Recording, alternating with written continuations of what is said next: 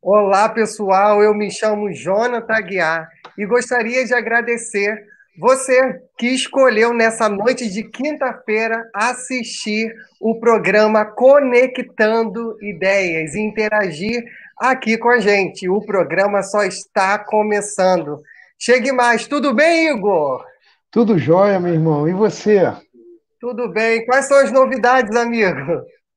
A novidade é que estamos aí mais uma quinta-feira aí, reunidos em nome da educação, para aproximar os nossos autores, junto com os leitores, né? Para esse bate-papo interessante. Verdade, Igor. E nesse bate-papo interessante, a gente é importante dizer para aqueles que estão acessando agora o espaço Conectando Ideias para curtir a, a, nossa página oficial, WK Editora, no Facebook, no Instagram e também no próprio YouTube. Aperta Isso. aí o joinha, digita os seus comentários, as suas reflexões, sabe? Algumas perguntas que o chat vai rolar a noite toda. Será? Não, só um pouco de tempo, porque o bate-papo de hoje é muito interessante, porque nesse espaço aqui a gente busca junto aproximar autores, leitores e sejam todos bem-vindos. Pode entrar porque o espaço é todo nosso. E, por falar nesse espaço, hoje o Conectando Ideias vai falar sobre inclusão e saúde. Antes de chamá-las para essa conversa, cito um trecho da introdução do livro é, Manual de Promoção e Prevenção de Saúde na educação. Isso aqui. Pela própria Michele Joia. É, essa obra aí riquíssima. Michele diz o seguinte logo no início: o que pensar da educação e a saúde caminharem juntas? É quase uma ilusão? Um movimento que se acredita acontecer há alguns anos, mas infelizmente não acontece na prática. Não porque a escola não quer, os médicos não se interessam, os ter terapeutas não conseguem, mas porque estamos em um momento que as falas se divergem, mas se interam e o aluno não recebe o ganho necessário para a sua real inclusão. Dito isso, convido então, né, convidamos Michele Joia, psicopedagoga, escritora e especialista em autismo para essa conversa. Junto junto para compor esse debate também a própria Elaine Romero, que é coautora e psicóloga clínica. Coloca elas aí, amigo. Isso aí, sejam bem-vindas no nosso bate-papo de hoje. Boa noite. Olá, boa noite. Boa noite. Tudo bem? Boa noite. Tudo jóia. Após essa breve apresentação, já vamos esquentar aqui essa conversa, né? Quero ouvir das duas. O que elas estão pensando sobre educação das pessoas com deficiência nesse momento de pandemia ou pós-pandemia. E aí? Vai começar? Pode começar, estamos juntas. Tudo bem, gente? Boa noite mais uma vez. Pois é, né? É um momento delicado em que a educação precisou aí se refazer, né? Tanto os professores quanto os pais, os alunos, todo mundo aí num, num novo momento de uma hora para outra. E nós temos feito, né? A gente tem procurado trabalhar dentro da nossa proposta Educação e Saúde, é justamente não só com os incluídos, né? Porque nesse momento a gente tem várias pessoas ainda se encontrando desse, nesse movimento da educação. Então, a gente sempre trabalhou com três eixos, né? Que é a família, a escola e o aluno. Então, dentro desses três eixos, a gente tenta encontrar a melhor forma para que a educação se dê, para que as coisas continuem fluindo da melhor forma possível, dentro da possibilidade da realidade de cada família e de cada escola, dentro da proposta aí que é lançada na educação dentro de cada unidade, né? Cada escola acaba trabalhando dentro do seu perfil. Eu acho que, na verdade, a gente vem trabalhando isso antes até mesmo da pandemia, né? A pandemia só veio para levantar algumas questões que a gente já vem trabalhando, mas quando a gente fala de, de incluído, a gente fala de todos aqueles que necessitam de um olhar diferenciado. O nosso trabalho, uhum. ele é pautado justamente nisso, né? Quando a gente fala de saúde na educação e educação na saúde, é justamente para abrir os olhares para todas essas crianças que precisam de ajuda, e não necessariamente são aquelas que são crianças com deficiência. A gente pode auxiliar aquele que perdeu o cachorrinho, aquele que a família se separou, o que morreu um parente, né? Agora mesmo, durante a pandemia, quantas mães a gente precisou dar suporte? Porque a, a perda de um ente querido gera um estresse um familiar muito grande, a gente precisou ajudar. Então, assim, as vertentes da inclusão que a gente trabalha não está só linkada a papel adaptado, a prova adaptada, a PEI, né, que são os documentos que visam a inclusão, mas principalmente no acolhimento real desse sujeito da sua família, porque se você acolhe o sujeito não acolhe a família ou vice-versa, você não tem o movimento adequado que se precisava, se esperava, né? Sim, sim. Com certeza, com certeza. E aí, é, no, o livro fala, né? Vocês falam aqui sobre a promoção né, da saúde dentro da escola. E aí eu quero aproveitar, né, já que a escola nós não temos nesse momento, como a gente podia fazer essa promoção da saúde e da educação dentro de casa?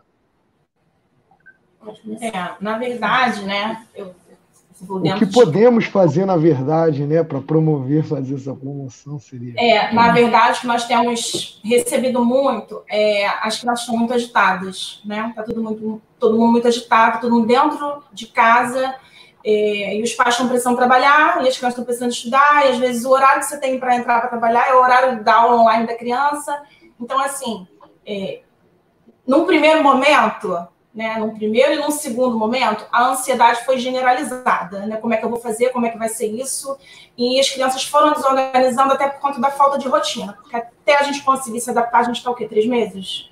Três meses. Três meses, né? Na, na... Três meses alguns dias. Por aí. Então, assim, no primeiro momento daquele na primeira semana, nos primeiros 15 dias, deu aquela sensação de férias, né? Caramba, tô em casa, vai ficar em casa, tá todo mundo ótimo. Depois, quando as coisas vão, vão se prolongando, aí os sentimentos vão, vão, vão se misturando, né? Eu costumo dizer que a gente uhum. consegue ter uma variação de 20 emoções no espaço de uma semana.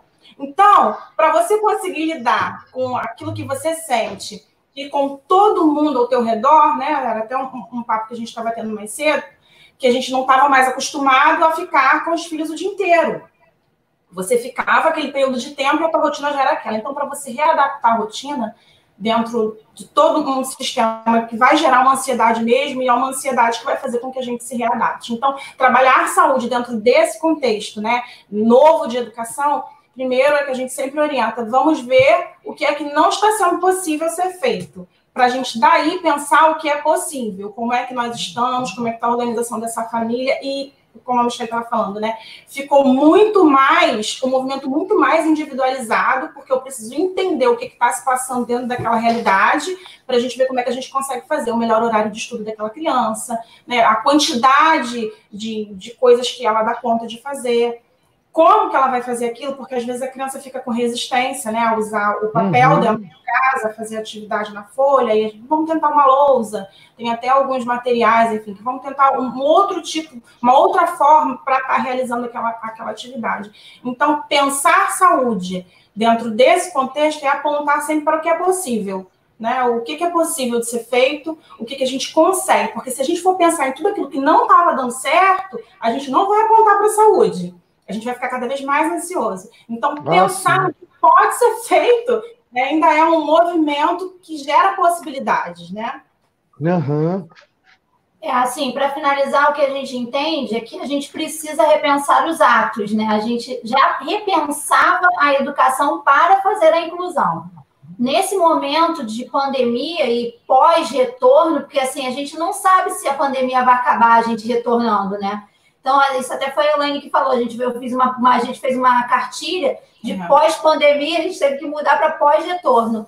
Porque, na verdade, a gente, a gente tem que mudar todo o. Porque, assim, ah, mas ele faz isso na escola. Eu sei que ele tem capacidade, mas ele não está no ambiente natural de aprender, ele está no ambiente de casa que é junto uhum. da mãe, junto do pai, com os brinquedos, no ambiente dele próprio. Ele faz ali o que ele quiser. Então, se ele não quer estudar, cabe a ele entender que não, que não quer estudar. Então, o que, que acontece? A gente tem que reorganizar o nosso conceito sobre esse aluno, porque hoje o que eu mais tenho em ensino médio das escolas que a gente tem parceria são meninos que eram ótimos na nota e que estão tão ansiosos, que ficaram desmotivados, que estão com nota baixa. Uhum. A gente está tendo que resgatar os bons, a gente está tendo que incluir os bons.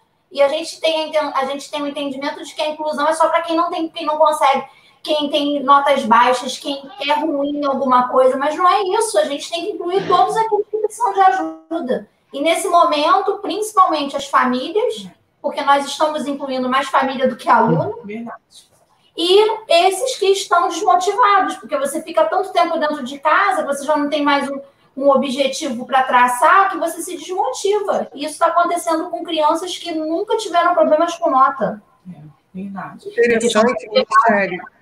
Interessante, Michele, quando você começa a, a, trazer alguns apontamentos sobre o campo da própria inclusão, é, me chama muito a atenção, sabe, das especificidades de entender uhum. o que, que é, de fato, incluir o outro, sabe? Porque uhum. algumas vezes a gente acaba pensando, e aqueles que estão também nos assistindo, que temos professores, educadores, pais, aqui nesse momento, nesse espaço, no Conectando Ideias, que entende que a inclusão é somente daquela pessoa com deficiência sabe? Uhum. E aí, quando convido, né, tanto eu como o Igor, vocês dois aqui para esse bate-papo, pensando na questão da própria saúde, esbarra nesse outro ser, nesse indivíduo que perpassa o campo da sua ansiedade, como muito bem vocês duas colocaram. E aí, por pensar nas questões da, das emoções, do sofrimento psíquico que muitos estão enfrentando, e aí eu não sei qual das duas pode responder, qual os encaminhamentos, sabe? Pensando é, nas questões mais práticas para essa família, de ajudar também até esse indivíduo que é público-alvo da educação especial com deficiência, que tinha toda uma estrutura dentro de uma escola pública ou privada, um atendimento ali com um olhar mais atencioso, de dar minimamente um suporte de segurança, sabe? Vocês já estão pensando nesse tipo de trabalho? Tem algum livro novo aparecendo também, sabe? Conta aí pra gente. Eu posso falar? Pode, começar. Livro ainda não tem, não. Quer dizer, tem o um volume 2 a gente está escrevendo um outro, mas não sou eu e Elaine, sou eu e uma outra autora sobre é, diagnóstico clínico, né, através do brincar, mas a gente, isso a gente vai, é novidade.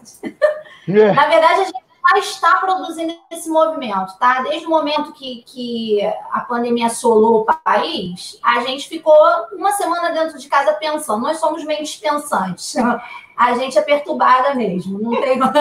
A gente pensa muito. E aí a gente alinhou com as escolas, que a gente tem parceria com 11 escolas aqui no Rio de Janeiro e no município de Caxias. A gente alinhou com as nossas escolas os atendimentos online. Aí a gente pensou, vamos fazer o atendimento online é, com turmas. Vamos entrar nas turmas. Isso não rolou porque a gente pensou realmente no individual. Não adianta a gente estar no contexto social e a individualidade de um determinado sujeito não está sendo trabalhada. E aí nós entramos com a proposta de atendimento individualizado. Então, os nossos incluídos, que são o público-alvo da educação especial, eles já foram automaticamente incluídos nesses atendimentos tá? Esses atendimentos são feitos semanalmente com a gente, com a nossa equipe, que não é só eu e Elaine, sou uhum. eu, Elaine, os dois psicólogos e mais a Viviane, que é psicopedagoga uhum. e educadora especial também.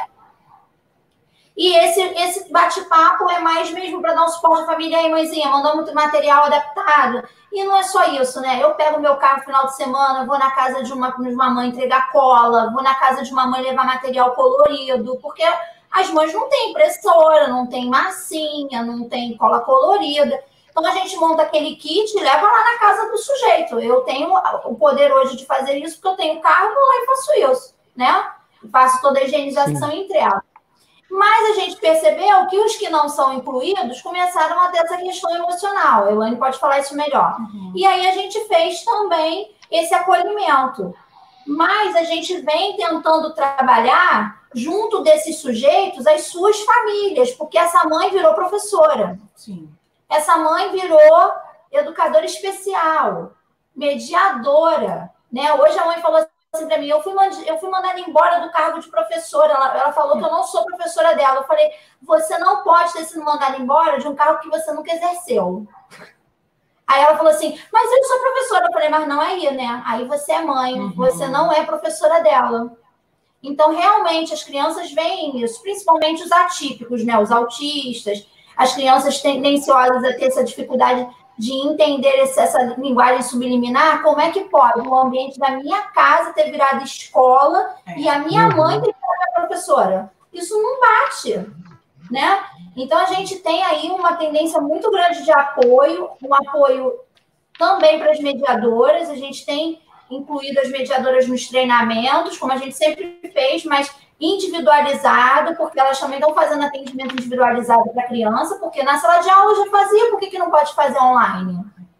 Então, a gente faz atendimento individualizado também com a mediadora e entrega de material, né? Porque a gente está aí usando material de tudo que é tipo, porque aquela criança que produzia dentro da sala de aula no papel, em casa não quer produzir no papel, aquela criança que escrevia agora não quer escrever mais, Aqui, no, aqui gostava de vídeo, não quer mais ver vídeo, porque está o dia inteiro vendo, vendo aula, a tarde inteira vendo Sim. aula, não quer mais o computador, o computador deixou de ser uma ferramenta legal. E a gente está se transformando. A gente, as nossas equipes, todo mundo que trabalha conosco, a gente está transformando né, o nosso pensar. E isso vai ter que continuar, porque o ensino híbrido vai ter que se manter, a gente é. não vai poder parar. Hum. A, a gente vai voltar e o ensino, a educação 4.0, que a gente fala tanto aí da inclusão e que muita gente é resistente, mas teve que fazer de uma hora para outra, uhum. a gente vai ter que manter, porque não, não vai rolar 100% é, presencial. Vai ter que ser meio a meio quando a gente retornar. Vai Sim. ter que se adaptar. E qual era a nossa preocupação também, né, nesse momento? Quando tudo começou a acontecer, era o que, que realmente era impossibilidade porque aí a família entra nessa questão, né? ele está com preguiça de fazer, ele não quer fazer. É, ele está em casa, ele só quer ficar no telefone, jogando, ele não quer fazer porque. Então, assim, a nossa preocupação foi o que realmente era esperado a nível de, de saúde né, mental, e aí falando um pouco da, da minha área de saúde mental na escola, o que, que realmente era esperado dentro de um contexto de pandemia.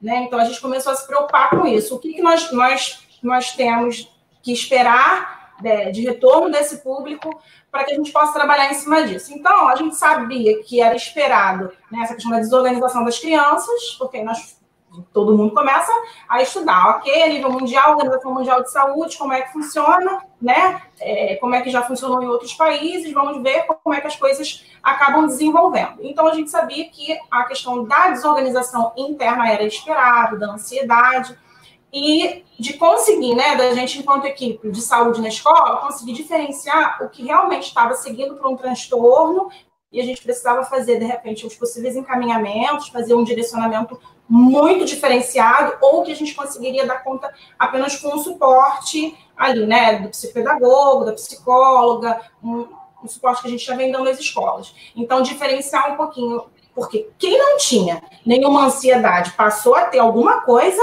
e quem já tinha, a questão era potencializar, né? Era esperar potencializar. Então, para que isso não cronificasse, para que isso não entrasse, não, não, não progredisse. Então, foi o nosso cuidado também nesse momento, ainda está sendo, mas eu acho que num primeiro momento foi. Agora a gente adaptou um pouco, né? Um pouco mais acostumado com esse movimento, com os horários e com a rotina de ter que estar ali, porque também de manhã às vezes é um problema entrar, porque o sono desorganizou, e aí a gente sabe também que quando o sono desorganiza a aprendizagem, fica muito mais prejudicada. Então, assim, dentro desse movimento, como é que a gente conseguiria é, trabalhar a nível de educação dentro do que era esperado ou dentro daquilo que a gente poderia movimentar, né? Também foi, foi um dos cuidados. Uma dica também, gente, que a gente deu para as escolas é que com os adolescentes que estudavam de manhã, era interessante mudá-los para o turno da tarde, porque Ah, mas é, adolescente sempre dormiu tarde, acordava cedo para ir para escola. Mas, gente, ninguém está fazendo nada. Ninguém está saindo, uhum. ninguém está andando, ninguém está gastando energia. Então, eles vão dormir 4 horas, 5 horas da manhã. Eu tenho um adulto dentro de casa, meu filho tem 18 anos, vai dormir 4 horas da manhã. Sim, os adultos Como é que ele vai acordar 7 horas para estudar? Né? Então, assim, eu tentei, comecei a acordar ele cedo para ele dormir cedo, mas ele perdeu o sono, começou a ficar ansioso, eu deixei. Porque é melhor ele dormir tarde, mas a dormir do que ele ficar ansioso para dormir e não conseguir dormir. Então, algumas escolas alteraram os horários de alguns, alguns alunos, porque eles não estavam rendendo de manhã, estavam perdendo as primeiras aulas a semana inteira, e aí a gente conseguiu essa, essa troca de turno, né? Para poder ampliar o, a participação. Eu falo até por adultos mesmo, muitos conhecidos, professores que é, esses dias estava conversando com uma amiga minha que é professora e ela falou que ela está desorganizada. Ela falou tem momentos que é, confundo minha vida particular com a vida de trabalho porque está em Sim. casa, né? E aí Isso no é... momento que era para ela não estar tá trabalhando, ela está trabalhando no momento que era, enfim.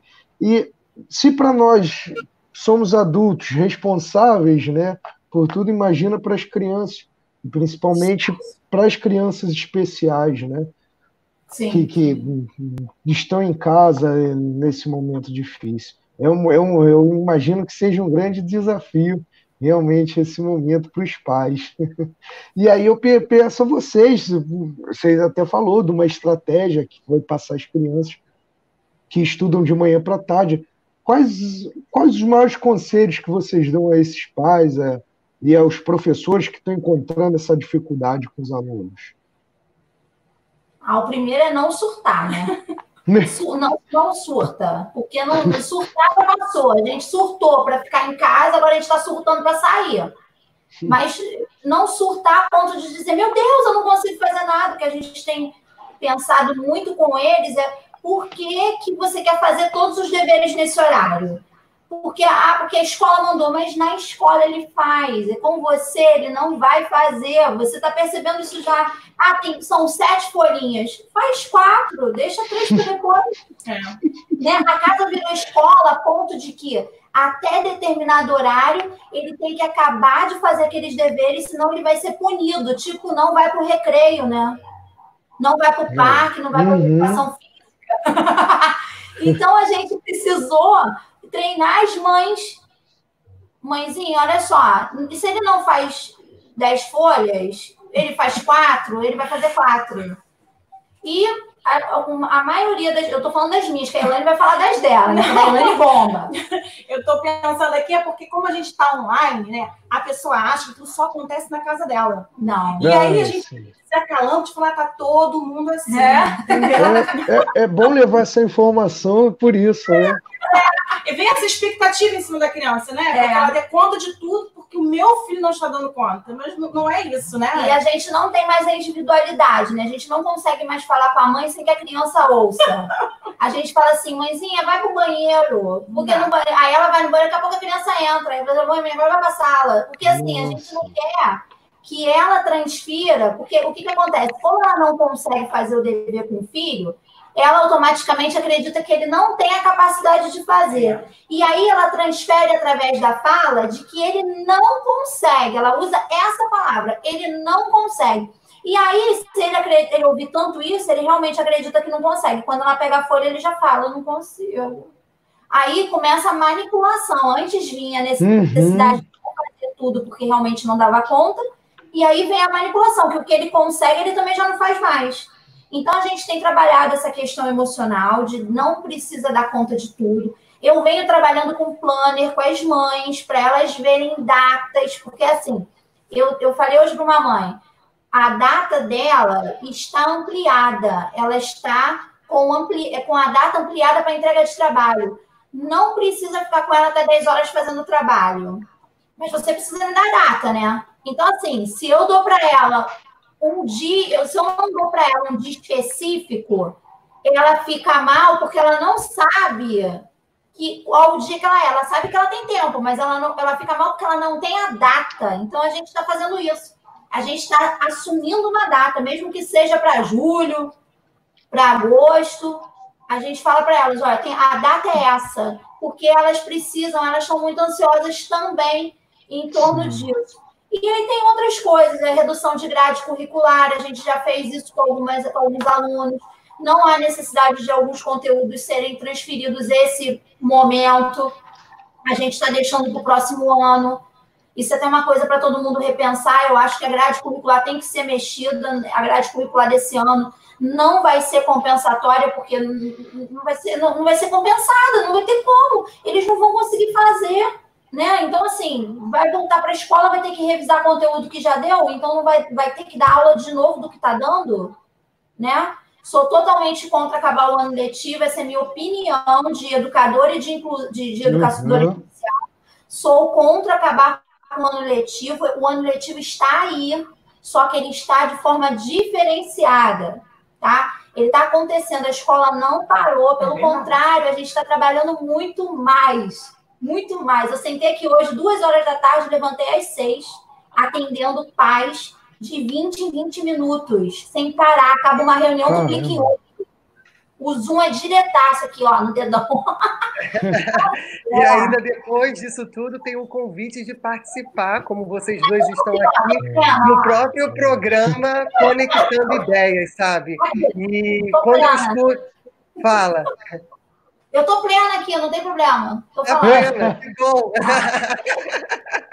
que bom, é isso, sabe? Porque isso aqui é o espaço de troca, de conhecimento, de ideias. E aí eu já vou avisando o pessoal que está entrando aqui no canal que é importante comentar, fazer perguntas também para as nossas entrevistadas, autoras da WAK que inclusive é, tem ideias interessantes para a gente pensar sobre a questão da inclusão e da própria saúde. É, elas acabaram de falar um pouco mais sobre a questão da rotina, não só da própria criança, mas também a rotina da vida delas particulares e das nossas vidas como seres humanos, é, que a gente vem nos modificando, sabe, a todo momento, o quanto que precisamos e nos reinventar. E aí, por pensar nessa questão da reinvenção, sabe, da criação, do lúdico, sabe, o quanto que os pais, nesse momento, nos seus lares, de acordo com a sua realidade, eu gosto sempre de brincar muito com as palavras, de dizer realidades, sabe? Porque é uma pluralidade. Tem aquele que tem acesso à internet, tem aquele que não consegue ter um bom acesso à internet. Tem uns que têm um aparelho eletrônico em casa, outros não têm esse acesso. E aí, como que podemos pensar essa inclusão para todos frente a essa realidade que está nos posta? E aí, psicopedagogas e psicóloga, como que a gente pode enfrentar essa situação? Olha só, eu, eu vou falar de novo, estou falando ela, a gente vai levantar o dedo aqui. Ó, a gente tem uma escola especial, né? A gente tem uma escola especial para adultos e adolescentes, que é a Recriar-se. E boa parte dos nossos alunos não tem condição financeira. Eles têm um celular na casa, não tem é, é, internet, é, espaço no celular para baixar o Zoom. Então, nós, nós criamos um grupo no Facebook, porque numa discussão com uma diretora, que é sensacional, parceira nossa, que, que vê o todo, né? Como ninguém, ela virou para mim e falou assim: Michele, toda pessoa que tem internet tem no seu pacote o pacote para o Facebook. Qualquer pacote que tenha no celular tem pacote para o Facebook. Em vez de você montar uma sala de aula no Zoom ou numa plataforma, monta um grupo no Facebook. E aí foi o que a gente fez. A nossa Bem escola, inteligente isso toda. Uma possível saída, né? Toda no Facebook. Uhum. Os professores mandam a matéria. Hoje foi dia de informática. Aí eu vou lá no computador e coloco o trabalho de informática. Um grupo fechado. Um grupo fechado. Os meus alunos estão tendo acesso a esse material. Quem não tem acesso, a gente liga pelo Zap. Então a gente faz a ligação pelo Zap, ou a gente, eu vou lá na casa deles e entrego o material, aí a professora liga, explica, a mãe faz, depois manda fotinho a gente tem que pensar nessas, nessas mínimas possibilidades, sim, também para incluir. Isso também é uma inclusão. Sim. Com certeza. A gente pensar em alcançar o todo. Então, algumas escolas fizeram grupos no WhatsApp, grupos no Facebook, outras fizeram no WhatsApp, só que vira, vira fofoca né, no WhatsApp, porque acham que é um grupo de amigos, aí a gente tira o grupo de WhatsApp, mas a gente mantém os grupos de, de Facebook, porque a gente tem acesso, todos, todos que estão lá têm acesso ao material e não carrega a memória do telefone porque eu tive uma mãe que ela não estava conseguindo já abrir as fotos, porque quando a gente mandava pelo WhatsApp, ela abria automaticamente para a memória do telefone dela. O que você abre no Facebook, você não precisa baixar. Então, foi um pensamento que deu super certo. É super interessante essa ideia, até para quem está nos ouvindo aí, para fazer com para que esse pessoal que não tem mesmo como baixar a, a plataforma ou como ser atingido de alguma maneira por uma questão da mídia, o Facebook é uma ferramenta muito boa. É. Beleza, agora olha só, Michele e Elaine, quando vocês começaram a falar sobre essas questões da ferramenta, do acesso e tudo, eu lembrei que eu tenho aqui uma imagem. Posso compartilhar essa imagem com as pessoas que estão nos assistindo e a gente propor um debate em relação a essa, essa imagem? Nos provocar no sentido de pensar a inclusão, o acesso. Pode ser? Pode, vamos lá. Adoro o desafio. Que bom que vocês embarcam comigo e comigo. Não pode não, lá. Deve.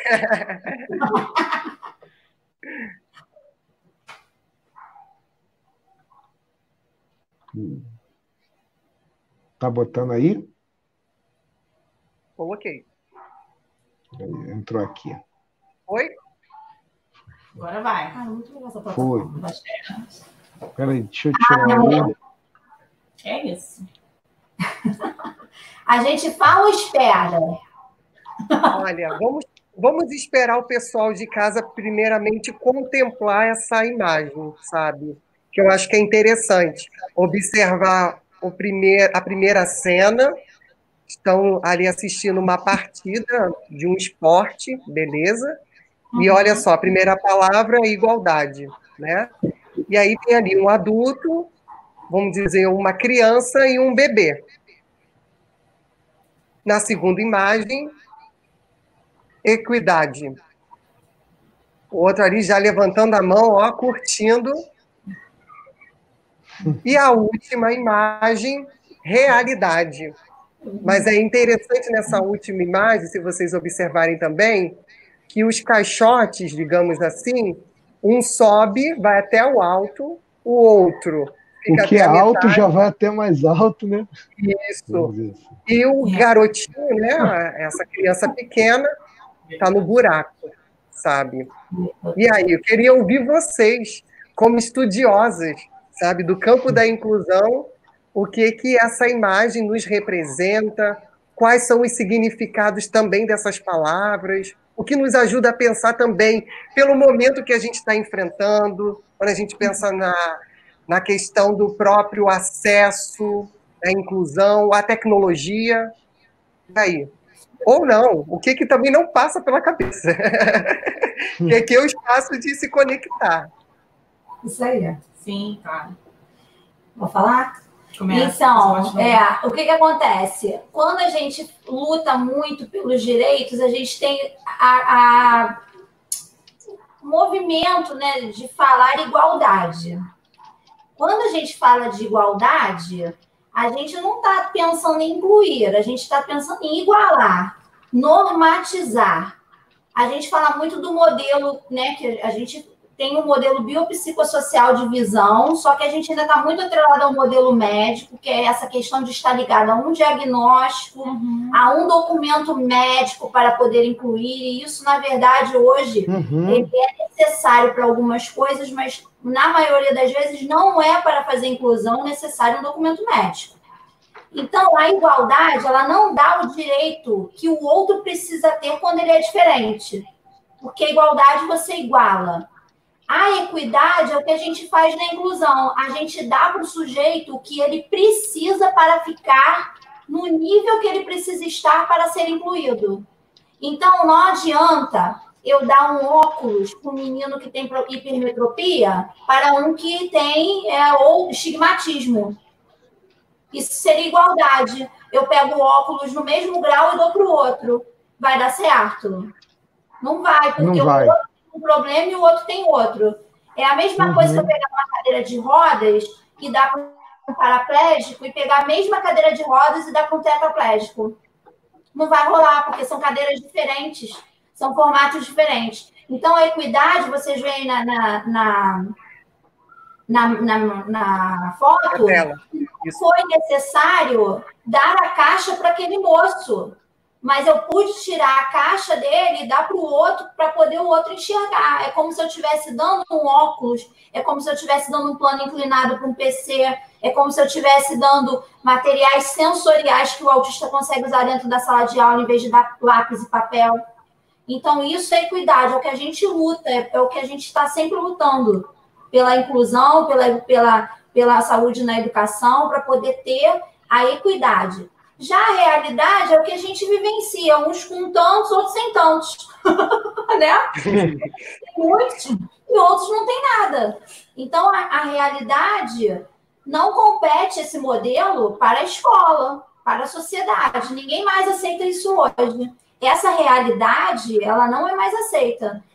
Não é mais aceito que você dê cinco caixas para um e um para o outro, porque o outro só pagou por uma caixa. E o curioso é que assim, a gente está né, vendo da imagem, não necessariamente é a criança incluída, ela vai precisar de toda essa adaptação. Né? Então, às vezes, a gente faz questão de uma adaptação porque existe um direito legal, só que aquela criança não tem necessidade daquela adaptação toda e consegue dar conta é, de todo aquele conteúdo de uma maneira bem tranquila. E a gente já vivenciou isso, né? Sim. Assim, de você pedir uma cadeira de rodas para alguém que sabe andar, né? Enfim. Nossa. Então, ele tem direito, então eu quero. Então, eu acho que a gente passa ainda por essa questão da, da realidade, de você querer fazer algumas coisas, mas que aquela, aquele sujeito não, não tem necessidade, né? A Uhum. gente passa muito com isso, com o autismo, É. no, no pedido da mediação. É um direito do autista e de outras crianças também que, tem, que, tem o, o- que fazem parte do público-alvo da educação especial, o direito à mediação. Contudo, existem casos que a mediação castra a criança. Ao invés, isso aí, ao invés dele crescer como sujeito, eu faço apoio, apoio colaborativo com os colegas e com o professor e dá mais, mais resultado do que colocar uma pessoa do lado dele o tempo todo. Mas é porque é uma questão de direito, aí vem esse pedido, não, ele precisa de o médico manda no documento, mas o médico nem conhece às vezes a criança. Ele só vê a criança no consultório. E, E e escutou aquilo que o pai quis falar, né? Também, mas principalmente ele viu algumas coisas. A criança podia estar esperando duas horas para ser atendida, estava em, em movimento atípico mais agitado, ela não estava no, no seu momento melhor, ela não estava querendo falar porque não conhece ele, por causa de questões sensoriais. Mas aí dentro da escola, por causa do amiguinho tal, ele consegue se organizar. Aí ele precisa de apoio, de suporte, não é da mediação dual, entendeu? Então, assim, não é porque tem o direito que às vezes é necessário usar. É. Às vezes não precisa, vai castrar Uhum. a criança para piorar o quadro. Acontece muito também com os adolescentes, né? Quando eles entram na adolescência, que eles querem ficar um pouco mais incluídos no grupo e eles não querem aquele mediador Não ali com eles o tempo todo. Então, é muito delicado também essa questão da, da mediação e da gente Sim. trabalhar com equidade também nesses casos, né? Sim, sim. Essa, essa imagem, de fato, é muito provocativa, principalmente quando a gente pensa na questão da própria inclusão. É, nos meus estudos, o que eu venho defendendo que a inclusão, de fato, é para todos, sabe? No sentido de ir além do público-alvo da educação especial. E é isso vai complementando, mas ainda fala de vocês, para aqueles que estão nos ouvindo, de entender que aquele sujeito que possui uma deficiência ou possui até um laudo médico, ele pode aprender coisas para além do, do que aquele próprio do que aquele próprio diagnóstico que foi dado, sabe? E eu acho que isso é o campo da educação, quanto que isso é rico no, no sentido de aprimorar mais ainda na luta da defesa de uma escola, independente seja privada ou pública, para todos. E aí essa imagem, quando a, a própria Michelle e a Elaine vai trazendo alguns elementos da gente pensar a questão da é, igualdade, poxa, talvez eu vou levantar determinadas bandeiras que é somente o meu olhar, sabe? Sim. De um rapaz que é morador da favela, que batalhou pra caramba para chegar até um doutorado e tudo isso é um olhar, sabe? E que quando a gente vai construindo e vai entendendo todo o contexto, existem múltiplos olhares. E aí a gente esbarra na questão da luta também das pessoas com deficiência. O que me deixa muito, muito encantado na área da inclusão é que, primeiro movimento, que até no próprio livro da Michelle a gente encontra, é, esse relato da inclusão da pessoa com deficiência. Que bom que hoje em dia é, esse movimento de defender a inclusão começou pela pessoa com deficiência. Eu acho que a pegada, vou dizer assim, né, numa linguagem mais social, é e o que, que a gente pode fazer a partir disso? Sabe? Uhum. Na questão de política, de prática, de cultura, porque é isso, é ter acesso, mas o acesso ao quê? Talvez camarada mora na favela e não tem todas as condições. Então, como que a gente pode prever ou criar esse espaço, sabe? E eu fico muito feliz de ter aqui vocês duas, junto com meu amigo Igor, sabe, esquentando aqui esse bate-papo e de pensar ainda mais nas questões da própria inclusão. E aí, Michele, aproveitando quando eu peguei até aqui o seu livro, eu queria te ouvir, sabe? Que que quando eu defendo a questão dos povos favelados, sabe, é, eu tenho toda uma trajetória. O que, que te levou a defender as pessoas com deficiência? Olha, eu, eu acho que eu não eu acho que eu foi vivência. Eu, eu, eu, com 20 anos eu abri uma escola. E eu comecei a querer receber todos os tipos de aluno. E eu não tinha preparo né? Por exemplo, eu tentei receber surdos, aí eu fui até o INES, me preparei, mas a minha equipe não era preparada. Aí eu fui para psicopedagogia, aí eu fiz autismo.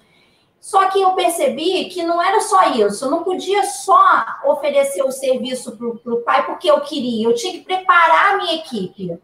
E aí, com o tempo, aquilo foi passando, não foi acontecendo, e aí eu acabei me apaixonando eu acabei me apaixonando, sou apaixonada pelo que eu faço. Eu não tenho na minha família ninguém incluído, né? Eu acho que eu estou na inclusão com os Zeosa Master, mas eu não, não, não tenho ninguém incluído e, e pelas pessoas que eu tenho contato e que eu percebi a dificuldade de ser aceito, de ser é, incluído, de ser é, colocado em ambientes que eles merecem estar, eu comecei a luta. E aí a gente está nessa luta, a Elaine entrou nela também, né? E a, a, gente, a Elaine diz que a gente tem um filho juntas, que é a criar. E a gente está junto desde 2014, né? Ah, me perdi. 2015. Ah, a gente está bastante tempo junto. Mas a gente. Eu, eu tinha esse. Eu sempre fui, eu sempre fui é, é, envolvida em apoios né? Quando eu me formei na pós, eu abri um espaço é, é, solidário de atendimento dentro de uma comunidade e eu fazia os atendimentos e lá eu supervisionei meus colegas que se formaram, eu, eu, eu mesma me supervisionei. E assim, eu tenho uma veia de apoio, é, é meu, é, é dom, sabe? Não é uma coisa que eu busquei. Uhum. Agora, assim, estudando essas, essas nuances da inclusão, porque você, você fala da inclusão, mas você tem que estudar o tempo todo, porque é muita coisa diferente. E eu me peguei nesses, nesses modelos da deficiência. O que a gente entende de deficiência é que não é a pessoa que é deficiente, é o ambiente em que ela está que ela tá que a torna deficiente. Então, se eu. Isso pode ser dentro de casa. Não precisa ser necessariamente na escola. Isso é dentro do trabalho. Isso é nas relações sociais que ela tem. Então, o que a gente precisa entender é que a inclusão é para todos. Até aquele que não tem diagnóstico, aquele que não tem laudo médico. Por que, que a gente fala do modelo. Né? Isso. Por que, que a gente fala do modelo biopsicossocial? Porque a gente tem as vertentes biológica, psicológica e social Se eu pego um menino que mora na favela e não tem condições de descer o morro todo dia para estudar porque ele tem uma deficiência na perna, eu tenho que adequar alguma coisa para chegar até ele. Se eu tenho um menino que tem uma questão biológica, porque ele come, passa mal, eu tenho que liberar o horário da entrada para ele chegar depois que ele toma o remédio dele. Sabe? São manipulações mínimas que as pessoas às vezes pensam assim, ah, mas eu acho que isso vem mudando, tá? Eu acho que vem mudando, porque gostou da minha cara aí? Eu posso falar um pouquinho ah, dessa questão? Claro, já que, temos, já que temos uma não, psicóloga aí, aproveita. Eu falo mesmo. Não, eu caí de paraquedas no projeto. Mas ele é, ele é muito apaixonante, né? Quando a gente diz que a gente tem filhos juntos, mas é porque é, é quando ela me convidou para o trabalho, quando ela me convidou para o pro projeto que ela já tinha dentro de uma escola, eu não sabia, eu não fazia ideia de onde eu estava me metendo. Né? Então, assim, eu nunca tinha trabalhado em escola, sempre trabalhei com a saúde mental, mas nunca trabalhei dentro de escola. Mas também não sou uma pessoa de negar, não. Vamos lá, vamos ver o que, que dá. Se não der certo, eu volto atrás, né? Se eu ver que aquilo não é para mim, eu volto atrás. Só que a situação foi tão apaixonante que eu permaneci no trabalho. é, e essa, e eu acho que o que mais né, faz com que a gente permaneça nesse movimento também é que, como a gente deu o nome do projeto, né? Como ela acabou colocando, é criar e recriar. Então, eu vou ir vendo as possibilidades muito mais do que o julgamento, e aí dentro de toda essa engrenagem, é de você ver que aquela criança não está dando certo, aí você olha e fala assim, esse professor não sabe trabalhar. Às vezes a gente entra nessa questão do julgamento, né? O professor não sabe trabalhar. Ok, mas como que esse professor foi... Né, foi é, me fugiu a palavra, como preparado, como que esse professor foi preparado para trabalhar com esse tipo de demanda. Então, muito mais de chegar e falar assim, você está fazendo errado. Eu faço o que, que você precisa. Uhum conta disso, né? Vamos, vamos pensar junto o que, vai ser necessário, porque esse professor também fica muito angustiado. E a família, ao mesmo tempo, é se sentir segura de que, olha, eu estou fazendo o que é possível. Vamos tentar esse caminho, porque um laudo, um diagnóstico, ele pode mudar. Então, deixa a gente ver o que é possível para que a gente possa seguir um caminho e se esse caminho algum dia precisar ser modificado, a gente modifica. Então, é, é dentro né, de, de, cada possibilidade, e esse projeto foi muito apaixonante por conta disso. Ela tem muito esse movimento mesmo. É, foi possível da gente estar criando tudo isso, mas muito mais do que estar criando, é estar sempre recriando tudo que já foi feito. Né? recriar tudo que já foi feito, aproveitando aí a sua fala, o gancho, eu vou jogar agora para o Igor ler os comentários e as perguntas. Eu sei que o chat está bombando, é isso mesmo, Igor? Isso aí, meu querido. Algumas pessoas aqui comentando, adorando, falando aqui do começo aqui, né, do desafio para os pais, que era um grande desafio. É... Cristiane também falando dessa questão da inclusão, principalmente com a família também, não somente os alunos, mas a família está carente dessa inclusão, necessitam desse acolhimento. É... O Luiz Felipe Perinei botou aqui ótimas trocas de experiências, parabéns. Cristiane falou que a flexibilidade nesse tempo é primordial. O Pedro é que deixou uma pergunta aqui, né? Era uma pergunta também que vinha na minha cabeça. E ele escreveu aqui é, como elas imaginam que será a volta às aulas presenciais, sem vacina, sem contato, como o professor deve se preparar. Inclusão e saúde terão novos desafios? Muito. Pode falar, gente? Fala, Pode, pode sim. Realmente, assim, isso foi uma coisa que inquietou muito a gente, porque está previsto aí, né, um retorno, mas não existe uhum. a pandemia. Então, como é que esse retorno vai ser possível dentro de, de, de uma questão, né, de biossegurança, dentro de todos esses protocolos aí de biossegurança que são, são colocados? Nós, inclusive, fizemos uma cartilha de retorno para as nossas escolas. Na verdade, o que a gente pensa é o seguinte, né? Eu vou falar da nossa visão e do que a gente tem proposto de trabalho para as escolas que a gente está dentro aí nesse movimento. É que um período, quando essas crianças retornarem, a gente não vai poder ter aula, né? Pelo menos no primeiro momento. É toda uma readaptação de convivência social então, assim, existe uma desorganização, existe aquele limite do espera a sua vez, né? Nem isso vai, vai até isso a gente vai precisar readaptar. Então, essa, uhum. Pertencimento ao grupo, que a escola ela traz isso, né? O pertencimento novamente àquele grupo. Então a gente vai precisar reorganizar essa criança afetivamente no primeiro momento para que ele dê conta de sentar e aprender algum conteúdo. Então, esse primeiro momento, esse retorno, até esse acolhimento para as famílias, né? Quantas famílias passaram necessidade dentro desse período, quantas famílias tiveram, quantas crianças tiveram perdas né, dentro do seu uhum. ambiente Existe esse, esse cuidado, uhum. Como que vai ser feito esse retorno e esse acolhimento para que essa essa criança consiga chegar, sentar e aprender, porque não adianta a gente tentar colocar todo o conteúdo que, que foi né, perdido, que não, não conseguiu ser passado, para eu se preocupar somente com a parte pedagógica se ele não está organizado afetivamente para estar tá ali. Então, uhum. até para que não venham a ter problemas futuros a questão da carga horária, né? Nós sugerimos também que fosse feito aí a, a, divisão de carga horária, diminuição de carga horária, divisão de carga horária antes, depois do intervalo, todos os cuidados ali com a biossegurança dentro da sala de aula, dos professores, higienização de material, cada um com a sua garrafinha. A gente montou até uma cartilha com relação a isso, sobre como a gente pensa esse retorno da melhor Está disponível forma. esse material na internet? Como que faz as pessoas para terem acesso? Na verdade, a gente disponibilizou elas primeiro para as nossas parceiras, né? E agora Sim. a gente vai disponibilizar elas na página. Essa semana que vem a gente vai começar a liberar para o pessoal pedir através do e-mail, porque ela é um PDF, é um e-book, né? Uhum. Beleza. Vai...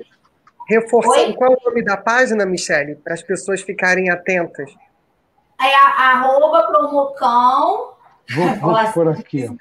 É promocão, gente é a underline prevencão, underline em, underline saúde. O Igor vai colocar aí, é a, página, é a página da criar.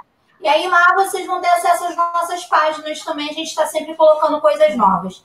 Na verdade, o retorno, ele é algo ainda ilusório, né? Uhum. A gente pensa assim, ah, o retorno vai ser mês que vem. A gente não sabe, gente. Do jeito que as pessoas estão na rua, provavelmente o retorno vai ser adiado mais uma vez. O que a gente precisa entender é que criança é vivencial, é toque. Então, quando eles veem os amigos, a primeira coisa que eles vão fazer vai ser correr para agarrar. É. Né? Então a gente precisa pensar. Eu faria a mesma coisa. Isso aí, Bela. A gente está se vendo, a gente não pode se abraçar, né? A gente, quantos dias a gente se abraça? Nossa. A gente não pode. A gente fica esperto do mesmo jeito, né? Ui, é assim que a gente faz. E assim, é, é, o movimento da gente, humano, ainda mais os brasileiros, né? O carioca também, é uma questão muito calorosa, né? Sim. Então a gente precisa entender que isso é um movimento da gente. Agora, a gente precisa, é claro, a gente montou um protocolo para a nossa equipe também, né? A equipe aqui a criar, a gente tem o apoio do Tiago, da Criativa, ele, ele, ele, trabalha aqui com a gente né, em atendimento, Sim. ele montou um protocolo para os nossos terapeutas, a gente passou esses protocolos também, a gente vai passar esse protocolo também online, porque a gente voltou essa semana agora, né, a trabalhar, semana passada. Uhum. E é isso, a gente vai ter que se adaptar a isso, gente. Não vai, não, a, a nova realidade, não existe a realidade anterior. Isso. E... Isso não vai voltar tão cedo. E o e ensino vai... híbrido, né? Híbrido. Sim, sim. É, e, no, e irmos nos moldando, né? Conforme for aparecendo. E o professor vai ter que aprender a, a ser mediador e não orador. Fala-se muito isso no ensino híbrido, né? O professor deixa de ser orador para ser mediador. mediador. Então, qual é a diferença, Michele? Já aproveita aí, qual é a diferença? A diferença é mediar o aprendizado que o aluno já traz, que é a sala de aula invertida, que a gente deu essa ideia também para as nossas escolas, que é um movimento uhum. do ensino híbrido, o aluno estuda em casa e traz as suas, as suas é, é, dúvidas e as suas colocações. E esse professor não fica lá falando e dando palestra. Ele fica trazendo as dúvidas à tona e trocando. Então, é um movimento de interação muito mais produtivo do que o que a gente tinha antes. Hum, né? E que a gente, e que os professores antigos, os professores mais tradicionais, nem muito antigos, mas os principalmente os mais tradicionais, eles relutavam sobre isso. Então a gente vai ter que pensar nesse movimento assíncrono e síncrono, né? De estar tá junto e de não estar. Tá. Mas de estar tá junto no, no ambiente virtual também. Agora, sim, a gente falou sobre inclusão o tempo todo, mas a gente quer deixar claro o nosso trabalho não é só no aluno, tá? A gente não pauta o nosso trabalho só no aluno, não. A gente pauta o nosso trabalho na equipe e dela vai do porteiro ao gestor. A gente treina o pessoal de apoio, a gente treina professor, a gente treina diretor, a gente treina secretaria. Inspetor, cantina. Inspetor, cantina, porque a gente quer que, que o aluno seja isso. pelo nome, a gente não quer que o aluno seja visto. Ah, aquele especial, né? Ah, aquele Uhum, que sacudiu no corredor. Não quero, eu quero que ele seja chamado pelo nome dele. No sentido de criar uma cultura inclusiva né, na própria escola. É isso. Exatamente, é uma mudança de olhar. E o próprio acolhimento, né? Também da. da... Olha, A- a por falar. Tatiana, Isso, vai, fala, Igor, vai. Tatiana Cândido fez uma pergunta aqui. Com essa volta às aulas, é aconselhável é, que as crianças incluídas é, voltarem junto em, em todo esse contexto, visto que para elas cumprir alguns rituais será mais desafiador? A Tatiana, ela, ela, ah, demais, né? Nossa amiga. É, é, ela está querendo pegadinha aqui para vocês. Aqui. É. E essa pegadinha aí acaba dialogando com as notícias que a gente vem ouvindo, É. sabe? De A mídias, é uma governadores. É, a Tatiana ela é uma mediadora que trabalha com a gente, uma excelente profissional. A Maravilhosa. gente. Que legal, bacana. Fala essa pegadinha, mas a gente não vai ficar de Volta, Não vai. gente, Michele. Volta e Elaine, volta ou não volta? Entra ou não entra? Olha, eu acho que não no início. Eu acho que assim, que com questões sensoriais, elas, têm, elas são tendenciosas a tirar a máscara, a botar a mão nos olhos e no nariz, a colocar as coisas na boca. É. E elas não vão dar conta desse movimento. Tem que tomar cuidado com essa questão do todo mundo junto. Né? Volta todo mundo junto, aí a gente parou de pensar, é, enfim, inclusão. A gente tem que pensar o caso a caso do que é possível, aí. até mesmo dos professores, de quem é de risco, de quem não é de risco. Então, assim, a gente tem que pensar com cuidado. Uhum. Eu acho que essa questão do todo mundo junto é que é um pouco delicada. A gente tem Você acaba o excluindo, né? Em vez de você incluir também. o é você- possível. É, sim, sim. Sim, esse todo mundo junto tem aí um cuidado da questão da saúde, primeiro Sim. ponto, fato. Mas a partir disso, tem aí uma exclusão também. Quem é esse todo que pode é participar ou não, sabe? acho que é só esse cuidado de todo mundo E aí tem, É. tem um lugar que até a Michelle. Tem um outro lugar que até a Michelle citou, até em relação até ao próprio livro, que ela fala que chama atenção a questão até das próprias deficiências, que é isso. Tem ali o deficiente visual, sabe? Como que vai se dar esse acolhimento? Porque, assim, no campo da própria inclusão, existe uma especificidade gigantesca, sabe? Como que vai dar esse E bem ampla, né? E É, até muito aluno por Gente. turma, né, gente? Então, assim, Verdade. como é que vai ser o retorno da turma tal? Como é que vai ser o retorno? Então, assim, tem, tem que pensar. Não vai poder pensar no todo, vai ter que pensar no no parcelado, Sim. né? A gente pensou em dividir a turma em dois turnos dentro do mesmo turno, do mesmo turno. Então, assim, a gente pegar uma turma de 30 crianças, 15 no primeiro período, lanche, sai e entra outra, sem encontro É. de saída. Uma turma vai ter que sair, outra vai ter que ficar dentro da sala. Não vai ser fácil, vai ser difícil. Eu acho que a educação infantil tinha que esperar mais um pouquinho para voltar, mas se for necessário voltar, porque as mães têm que trabalhar e tudo mais, tem que ter todo esse cuidado. Mas a gente pensando em crianças atípicas, autistas, a gente tem as questões sensoriais. Tem sujeito que não consegue nem ficar com a camisa porque tem a costura aqui na blusa. Você já a imagina uma máscara. máscara no rosto. Eu sou uma pessoa que tem problema com o negócio na minha cara. Eu não aguento. Eu chego aqui, eu tiro. Eu preciso respirar. Entendeu? A gente não tem costume com isso. Então, o, o- o sujeito com o autismo atípico, ele vai ter que ser olhado diferente no retorno às aulas, porque ele vai ter que, a gente vai ter que ter esse cuidado de, de não deixar ele botar. Como é que vai ser isso? Ele vai pegar o, negócio e passar no olho? Como é que vai É. ser isso? Eu acho que isso tem que ser gradativo, bem pensado mesmo. Não vai ter que ser imedi- imediato. Uhum. É um desafio posto que estamos vivendo, e ao mesmo tempo aqui é o próprio Conectando Ideias, onde a gente tem um espaço de aproximar leitores e autores, nos permitindo pensar e repensar. Aqui não tem certezas, mas sim também possibilidades de ampliar mais ainda o conhecimento. E por isso que convidamos, né, Igor? É, Michele Joia e a própria Elaine para poder compor esse bate-papo de hoje, que o nosso programa já chegou ao fim. É, Tira a hora, rápido. Foi tão rápido. Michele, breve palavras finais para a galerinha que está assistindo. Breve. Olha, gente, eu quero agradecer pela participação, foi muito legal. Acho sempre importante a gente transferir ideias, a gente não pode guardar nem, nem cristalizar ideias, elas têm que ser passadas, não para eu que fiz ter poder sobre elas, mas se eu fiz, ela tem resultado, eu acho que as outras pessoas precisam ter acesso para poder fazer. E a nossa hashtag, né? Eu vim falar de amor, eu vim falar de inclusão. Na verdade, o nosso trabalho é pautado no amor e na inclusão. Um sem o outro não vai existir. E é isso. Continue incluindo, continue estudando para poder fazer sempre o melhor, né? Elaine!